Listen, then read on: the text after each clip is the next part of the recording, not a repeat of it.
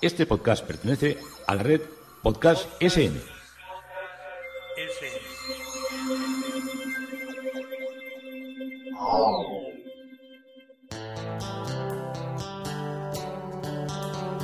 Historia con sentido.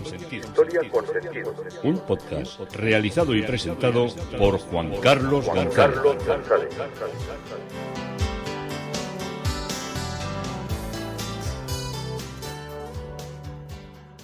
Un saludo a cuantas personas se acercan a través de las redes sociales, de Facebook, de Twitter, de mi página web Historia con Sentido. Yo soy Juan Carlos González y un día más encantado de acercaros una parte de la historia. Hoy el tema propuesto es Buscando la paz. Buscando la paz entre esa guerra que se mantenía entre eh, los Habsburgo y los Borbones, que tenía como territorio el, eh, lo que era esa naciente Europa, no exactamente igual que como la conocemos ahora, pero que ya apuntaba a algunas, algunas formas y algunos estados y algunas áreas de, de influencia. Y por otra parte también la parte de que como guerra civil se estaba desarrollando en, en terreno peninsular, cuyos avatares os he contado en anteriores podcasts. Todo ello dentro del contexto de la historia de la roca, de la historia del peñón, de la historia de Gibraltar.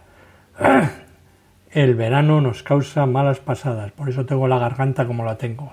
Con tanto calor, tanto aire acondicionado, no podemos evitar nuestro carraspeo. Y seguimos, seguimos en todo lo que es ese, ese mundo de, del gas donde me he metido para intentar eh, desmembrar o despiezar todo lo que son estas cuestiones. Una de las de, los almacenamientos que sale más barato, si sale bien, ahora entenderéis por qué eso de si sale bien, son los almacenamientos subterráneos que se hacen buscando una gran cavidad, un hueco que existe debajo de la corteza terrestre, midiendo todo lo que es la estanqueidad o la capacidad, o sea, es una bolsa vacía, entonces, para que os hagáis una idea, se pincha y todo eso no necesita ni hacerse excesivos aislamientos ni nada. Se inyecta allí el, gas, se pone una válvula de seguridad para que no se expanda ni para que suba hacia arriba y la presión a la profundidad que está hace como si dijéramos eh, sella el sepulcro de que sería la, la el, eh, ese depósito. Es como si hubiéramos hecho una gran bolsa natural dentro de, dentro de lo que es la Tierra. Claro, esto hay que medirlo bien. Esto no, no vale cualquier, no vale hacer un sondeo, descubrir que hay una, una, una oquedad, meter ahí el gas y, no pasa nada. No, no. En algunos casos les salió bien por la resistencia de los materiales, pero en nuestros casos estoy que a muchos de, de los que estáis oyéndome aquí en la, en la península o cerca, recordaréis todo lo que fue ese yacimiento, ese, esa bolsa, ese almacenamiento subterráneo que era el Castor, que estaba frente a las costas, creo recordar, de Tarragona, que hicieron una perforación, llegaron ahí, pero lo que produjeron es que esa zona donde estaban trabajando, que era una zona ya en eh, marina, casi entre lo que era, era ya terrestre y marino, pues diera problemas y, mm, por así decirlo, no sé si la palabra está bien dicha, excitaran a la naturaleza y la naturaleza se vengó en múltiples y múltiples pequeños temblores que asustaban a toda la gente que, que, vivía, que vivía por allí. Las pruebas, los cálculos los habían hecho bien, pero el terreno no respondió como se pensaban que tenía que responder. Y claro, todo esto lo tuvo que pagar el Estado por la indemnización de la concesión. Ya sabéis que las, las cuestiones subterráneas, para bien o para mal, son estatales y la, te hacen una concesión administrativa. Tú tienes una mina de oro y te dan el permiso para explotar la mina de oro, se llevan una parte, pero la mina no es tuya, la mina es del Estado y tú pagas por esa, por esa, por esa mina. Siempre os digo los casos de que pasa lo mismo cuando te encuentras una, olla enterrada con monedas de oro. Te dan, un, te dan una cantidad, pero la olla no es para ti, porque estaba en el subsuelo de este país. Eso siempre lo hemos tenido en nuestra legislación y a mí hasta cierto punto me parece muy bien, pero claro, cuando salen las cosas mal, es cuando viene el lío. Bueno, hubo este lío, pero hay otros, otros almacenes subterráneos que como os digo son eh, infraestructuras que en el fondo son clave eh, en las que se guarda pues eh, las reservas de gas natural con el fin de poder ajustar la oferta y la demanda y hacer frente a las puntas de consumo que puedan producirse a lo largo del año motivadas por variaciones estacionales o por otros factores, como nos está pasando con el, con el problema de, de la guerra de Ucrania.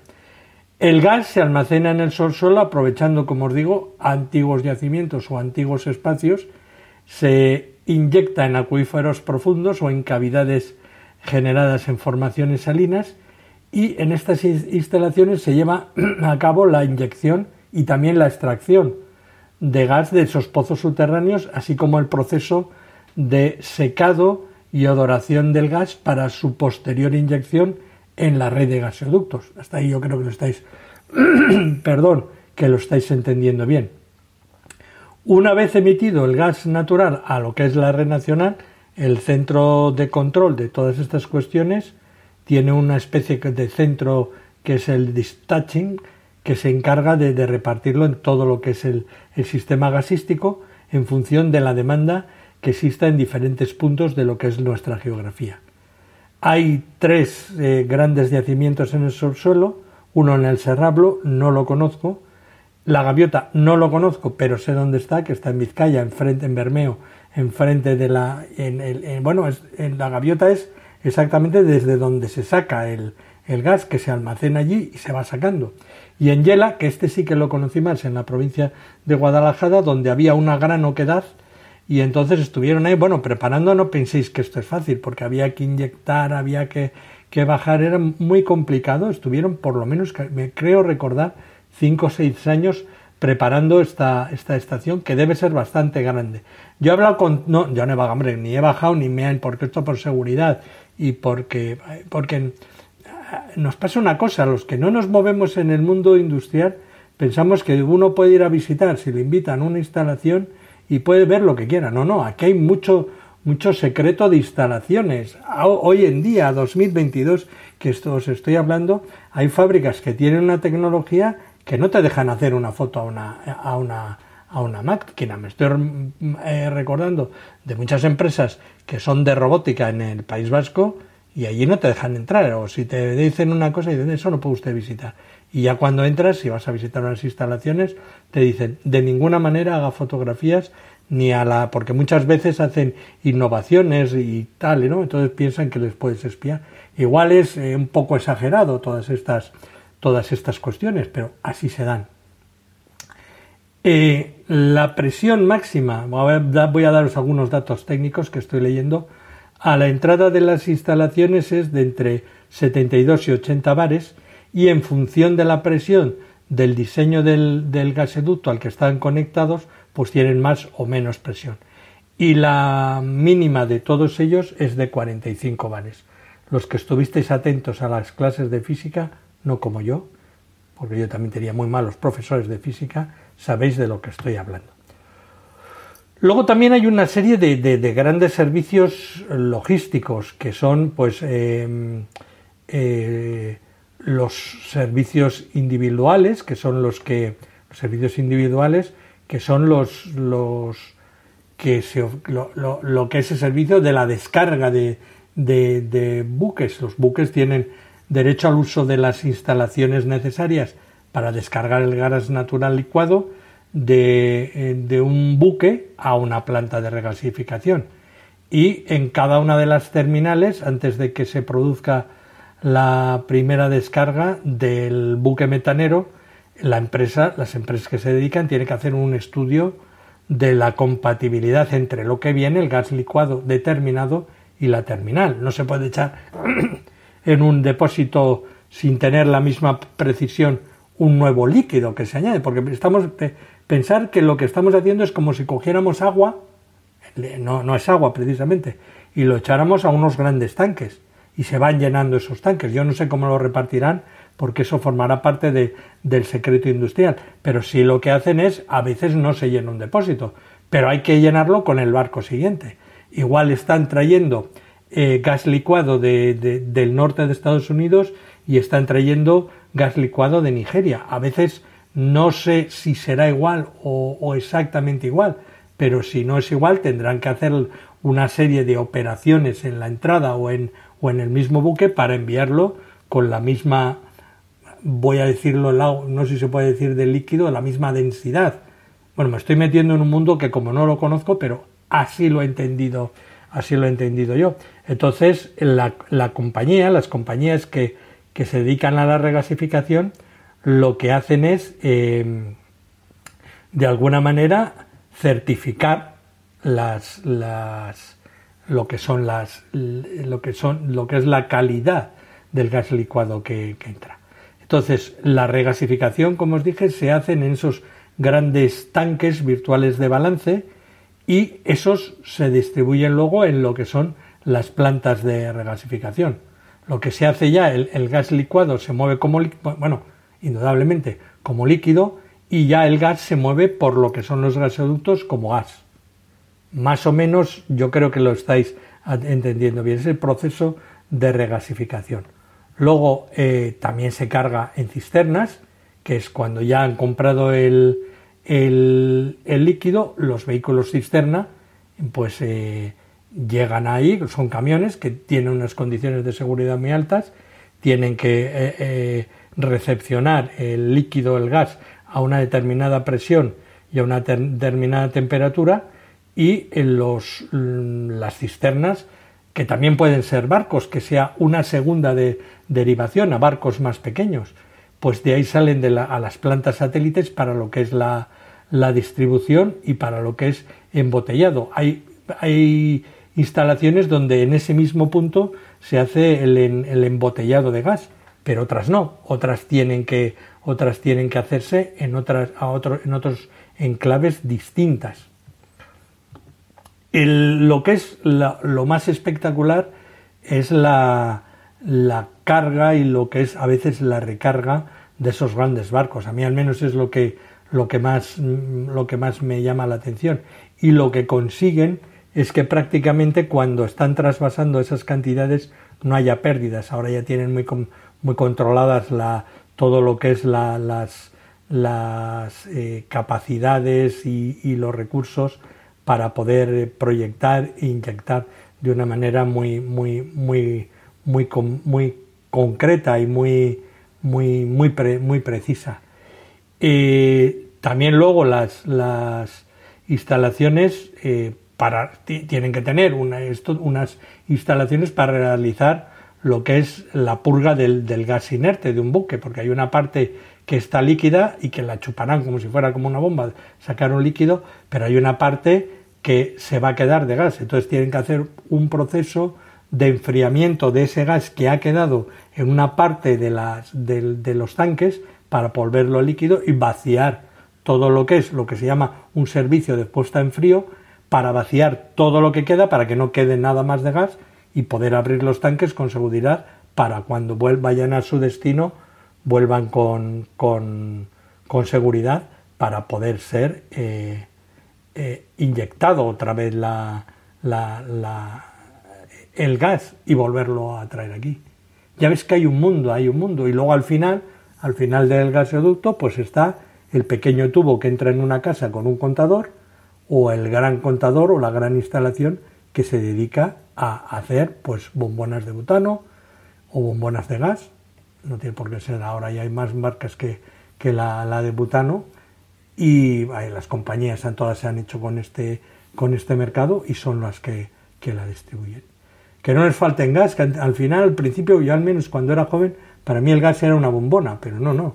El gas ahora ya vemos que es una de las producciones más fuertes que tenemos para producir electricidad y para movernos en lo que es nuestro mundo de hoy. Y hasta aquí nos ha traído todo este, todo este mundo gasístico que había empezado con, la, con, con las nuevas conexiones que se quieren hacer de aquí con Europa para que no se dependa, para depender más de Argelia y menos de Rusia. Así es como se ha movido nuestro mundo hace unos años impensable. Buscando la paz, ojalá también la sepan, la sepan encontrar en todo este conflicto, pero Buscando la paz es el título del capítulo de hoy referido a Gibraltar.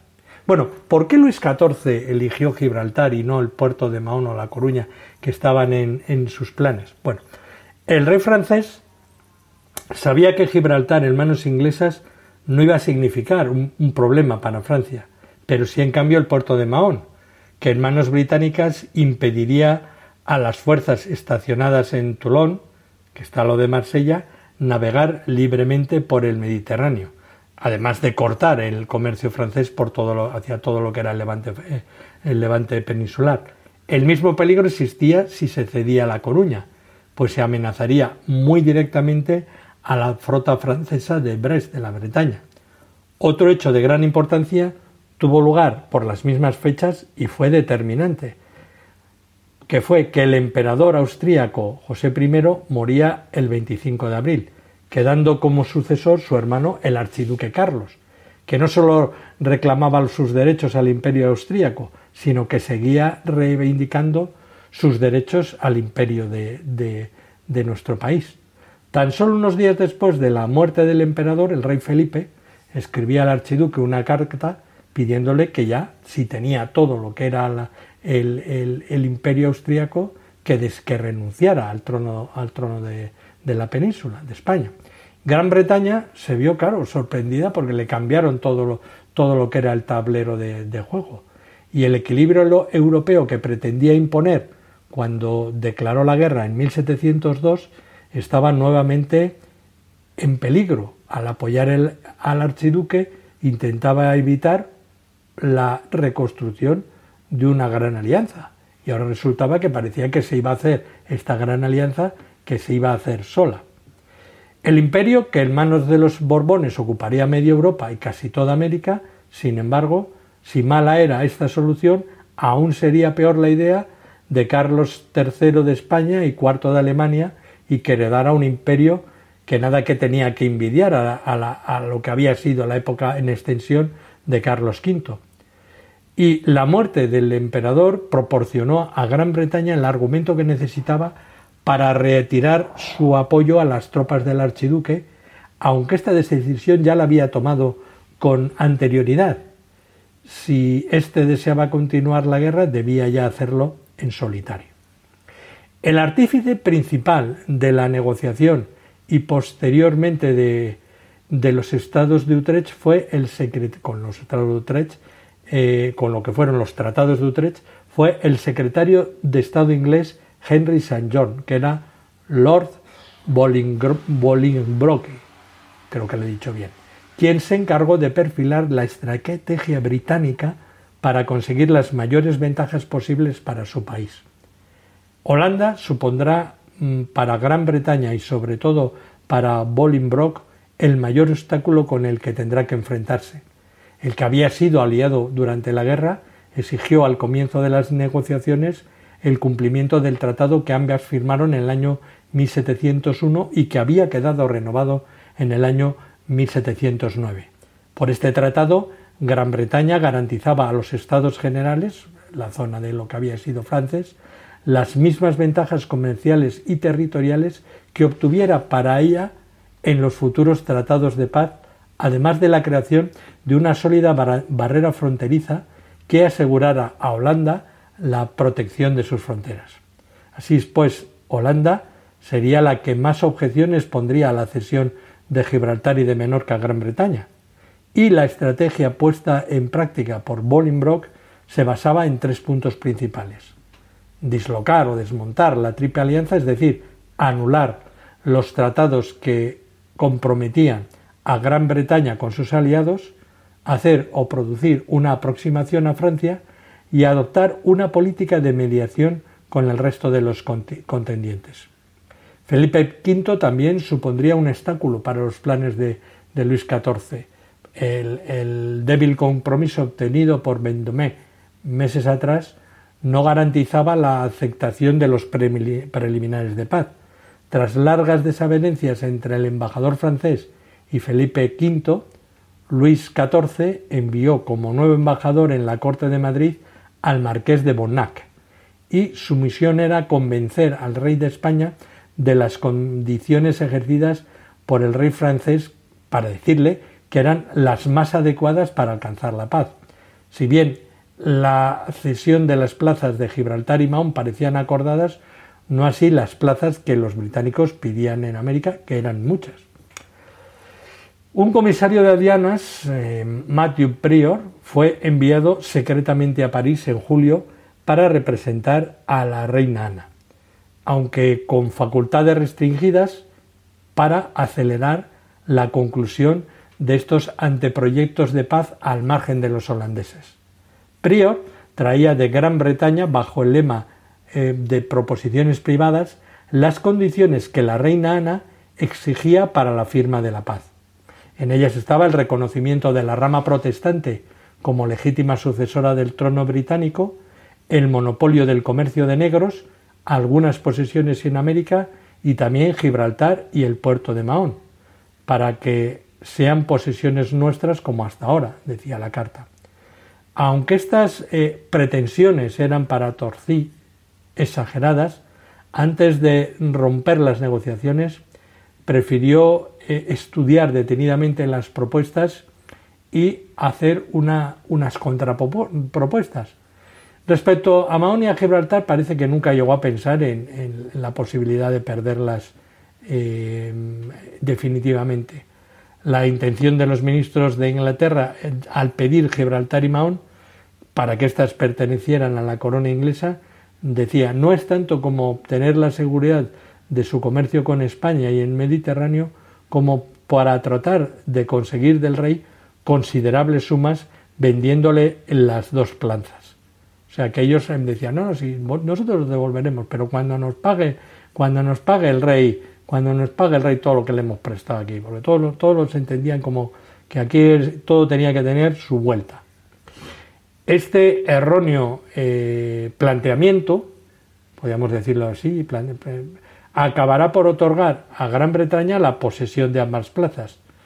Tras los primeros contactos entre los enviados británicos y los ministros franceses, el rey Luis XIV envió secretamente a Londres a Nicolás Mesneyer, con poderes para ultimar los detalles de la negociación a donde llegó el mes de agosto.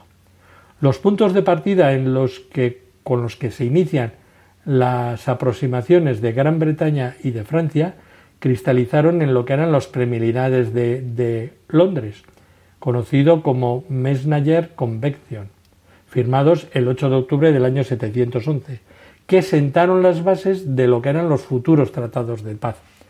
Las preliminares constaban de dos tratados separados y distintos, uno secreto que garantizaba a Inglaterra la continuidad dinástica protestante reconociendo a la reina Ana como la legítima sucesora y un tratado de comercio en el que se adjudicaba el predominio mercantil a Gran Bretaña y la aceptación de la ocupación británica de Gibraltar y de Mahón, tal como había sido ofrecida en el mes de abril de ese año. Esto ya lo vamos empezando a entender un poco todo lo que se había armado aquí. El tratado público obligaba a los Borbones a renunciar a la unión dinástica de las dos coronas y a Luis XIV a ofrecer aparentes contraprestaciones a los aliados de Gran Bretaña en tratado de comercio y barreras fronterizas. En el mes de septiembre, Luis XIV se convirtió en, en representante oficial del rey español y en ese mes Bonac remitió los poderes de Felipe V en favor de su abuelo le, más o menos venía a decir que Su Majestad Cristianísima, para que en nuestro nombre y de nuestra parte trate y convenga con el gobierno de Gran Bretaña de la siguiente manera para los preliminares y continuaba y en el primer párrafo dice que los puertos de Gibraltar y Mahón, los cuales están al presente en posesión de los ingleses, continúen de igual forma. Aquí estamos hablando ya del primer reconocimiento tan solo Mm, eh, diez, no llegan a 10 años, 8 años de su conquista, de la aceptación de la, eh, del, de la toma de posesión de lo que había sido Gibraltar y, y Mahón. Los tres apartados siguientes hacían referencia al asentamiento de negros, a los privilegios comerciales y a la cesión de una plaza en América, justo lo que Francia ya había pactado con Inglaterra. La ciudad de Utrecht fue la elegida para albergar las conferencias de paz. El 12 de enero de 1712 se reunieron por primera vez los plenipotenciarios de las potencias beligerantes. Todos los representantes de Europa, excepto los de España, estaban allí. No obstante, los actores ya de la sociedad internacional todavía eran muy restringidos. para hablar eran Gran Bretaña, España, Francia, Austria y una naciente Prusia. Los otros actores internacionales, podrían ser Portugal, Saboya y los distintos principados, se consideraban como satélites de los anteriores, por lo que no tendrán un papel preferente en esa sociedad internacional del siglo XVIII, aunque de muchas, eh, en muchas ocasiones sea de un, de un futuro de lo, que, de lo que se trate de estos países. No tenía nada que ver aquella sociedad internacional en el mundo que giraba alrededor de Europa con lo que es nuestra sociedad actual. No podemos ni, ni, compararla. Todos los presentes tenían importantes intereses en juego. El elector Federico de Brandenburgo, reconocido tras la firma de Gran Bretaña como rey de Prusia, tenía los deseos expansionistas, temía, perdón, los deseos expansionistas de Austria, que será desde ese momento su gran rival, motivo por el que intentará evitar que él salga excesivamente engrandecida por los tratados de paz. Portugal, aliada de Gran Bretaña en la guerra, esperaba que ésta cumpliese sus promesas de compensarle con territorios su valiosa ayuda y que en las conferencias de, paz negociase por ella todas las ventajas que pudiera obtener sobre España. Y aunque Luis XIV debía negociar en nombre de Felipe V, el rey, eh, el rey, este rey nombró al conde Berjeic y al marqués de Osuna y al marqués de Monteleón ministros plenipotenciarios para que le representasen en la ciudad holandesa de Utrecht. Berjeic y Osuna partieron de Madrid hacia París a principios del mes de enero de 1712 y allí esperarían la llegada de los visados para obtener para poder trasladarse a tierras holandesas el marqués de Monteleón tenía orden de trasladarse a Londres para solucionar los problemas que pudieran surgir con la reina Ana. Y el marqués de Osuna y el conde de Bergeyck intuyeron casi desde su llegada que no sería en Utrecht donde se decidiría el futuro de, España, sino en la capital parisina. Bergeyck estaba convencido de que los británicos enviarían algunos representantes a París para tratar los asuntos del comercio con España evitando cualquier dilación y pasando a Utrecht tan solo a firmar. El 18 de febrero del año 1712, Osuna hacía llegar estas impresiones al marqués de Mejorada, en la cual decían, mira, esto ya está todo hecho, no van a contar mucho con nosotros. Así que los representantes de, de, de Felipe V ya intuían cómo se iba a actuar en todo lo que era esta negociación y que nuestro país no intervendría hasta que el tratado estuviera cerrado. El poder que Felipe V había otorgado a su abuelo para representante hacía casi innecesaria la presencia de los enviados. Como comprobaremos más adelante, el marqués de Osuna estuvo muy acertado en estas primeras impresiones y la estrategia de Lord Bolingbroke se desarrollaba tal como él había diseñado. Las peticiones británicas al rey francés eran satisfechas con gran celeridad, convenciendo a Gran Bretaña de la posición privilegiada de la que gozaba en estas negociaciones. El siguiente mm, paso de, Bolingbroke fue anular, eh, declarar nulo el tratado de 1709 firmado con Holanda, con la excusa de que el gobierno Tory no se hacía ya responsable de los eh, acuerdos tomados por el gabinete Wright, que era el que había estado anteriormente. Así conseguía que su directa rival comercial no se beneficiara de las ventajas que Gran Bretaña obtuviera de Francia y de nuestro país. Holanda, por su parte, intuyendo las intenciones de, de Gran Bretaña, comenzó un acercamiento a Felipe V y apoyar las reivindicaciones de este a cambio de ventajas comerciales el marqués de Osuna se trasladó a Ámsterdam para comenzar los tratados bilaterales con las Provincias Unidas. Las pretensiones holandesas de negociar bilateralmente con nuestro país ante la imposibilidad, ante la posibilidad de quedar fuera de lo que era el comercio americana, morirán antes de dar comienzo. Una intensa acción diplomática llevada a cabo por Lord Stafford, embajador inglés ante los Estados Generales, Holanda, sirvió para convencer al diplomático Antonio Genisius de que Holanda conseguiría más ventajas negociando al lado de Gran Bretaña, y el enviado británico dio a conocer los artículos secretos de los preliminares de paz por los que España concedía a Gran Bretaña la exclusividad del comercio con las Indias, tal como se intuía en Holanda, pero además amenazó con retirar su apoyo a las reivindicaciones holandesas sobre la creación de una sólida barrera que garantizara, barrera fronteriza, que garantizara la seguridad de sus fronteras si no aceptaba los preliminares de paz anglo-franceses. Holanda ya no tuvo elección. Sin la protección de, unos estados barrera, las Provincias Unidas acabarían siendo pues eh, deseos expansionistas de Francia o de Austria. Y Holanda quedaría excluida del botín conquistado en la península y de las Indias, pero a cambio aseguraba su supervivencia como Estado. Interesante la geopolítica que nos ha traído hasta aquí, interesantísima, y estamos viendo todo, todo un mundo de circunstancias laterales que hicieron, que hicieron realidad todo lo que, lo que fue la entrega de Gibraltar a Gran Bretaña. Hasta aquí, Historia con Sentido, hoy en el episodio titulado Buscando la Paz. Yo soy Juan Carlos González y encantado de haberos podido acercar esta parte de la historia.